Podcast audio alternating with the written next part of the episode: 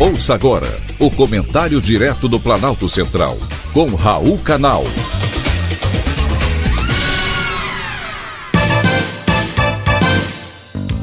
Queridos ouvintes e atentos escutantes, assunto de hoje: SUS sem filas. Hoje vamos falar de coisa boa: a redução das filas de cirurgias eletivas no SUS. Sei que muitos estão céticos incrédulos quanto a essa possibilidade. Porém, o governo federal garantiu que vai investir 600 milhões de reais para que isso aconteça. Na lista estão ainda filas de exames e consultas. A medida foi anunciada pela ministra da Saúde, Nízia Trindade, e integra a Política Nacional de Redução das Filas de Cirurgias Eletivas. 200 milhões de reais desse dinheiro já chega nas contas dos estados ainda em fevereiro. Os 400 milhões de reais restantes vão sendo depositados de acordo com a produção apresentada pelos governos estaduais de cirurgias realizadas principalmente abdominais, ortopédicas e oftalmológicas.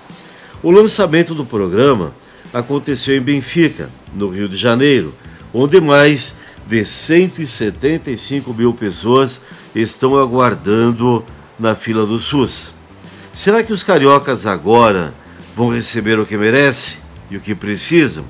Eles foram os mais prejudicados com a falta de saúde, justamente porque ali foi onde houve um dos maiores roubos do dinheiro público destinado à saúde.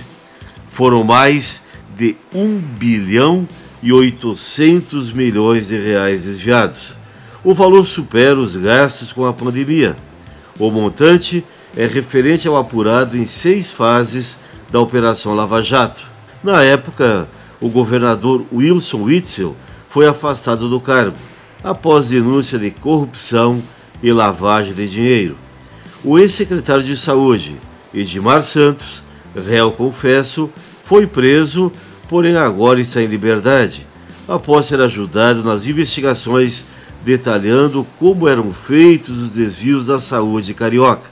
Lula, presente à cerimônia de lançamento da Política Nacional de Redução das Filas de Cirurgias Eletivas, disse que o SUS foi atacado nos últimos anos, mas a corrupção na saúde e outros setores não vem de hoje.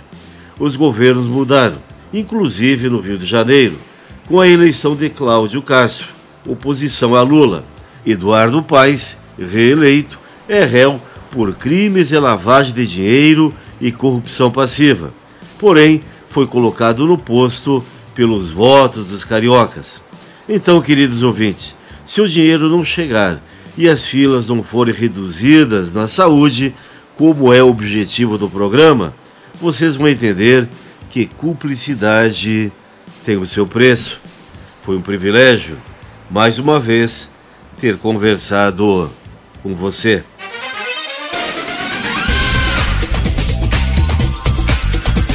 Acabamos de apresentar o Comentário Direto do Planalto Central, com Raul Canal.